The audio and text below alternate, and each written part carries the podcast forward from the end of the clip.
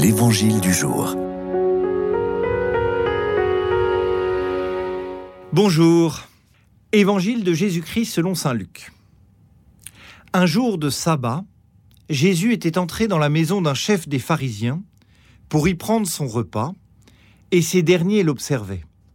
Or voici qu'il y avait devant lui un homme atteint d'hydropisie.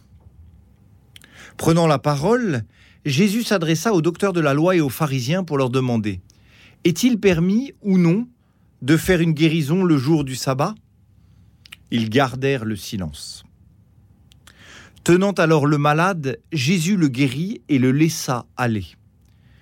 Puis il leur dit Si l'un de vous a un fils ou un bœuf qui tombe dans un puits, ne va-t-il pas aussitôt l'en retirer même le jour du sabbat? Et ils furent incapable de trouver une réponse. Nous avons exactement la même thématique que dans l'évangile de ce lundi, qui était Luc chapitre 13. On reproche à Jésus de guérir le jour du sabbat. Et Jésus utilise, comme lundi dernier, le même argument. Ça s'appelle un argument a fortiori. Aujourd'hui, vous sauvez un fils et un bœuf qui tombe dans le puits, combien plus on pourrait guérir un hydropique? Vous abreuvez un bœuf ou un âne, disait-il lundi dernier, combien plus, a fortiori, redresser une femme?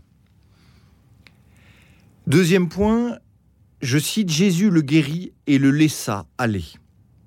L'hydropisie était une maladie très lourde, très handicapante, de garder de l'eau dans son corps. C'est un grand miracle ou un grand bonheur pour cet homme d'être guéri. Jésus guérit, mais le laisse aller. Il le libère. Il lui rend la liberté, il ne l'asservit pas. Il ne demande rien, et surtout, il veut chacun de nous guéri en vue de la liberté. Il faut savoir repérer les mauvaises guérisons, les mauvaises consolations qui asservissent, qui esclavagisent, les mauvais médicaments qui ne nous rendent pas libres. Lundi, Jésus voulait la femme courbée, redressée. Aujourd'hui, il veut que cet homme vive et qu'il vive librement.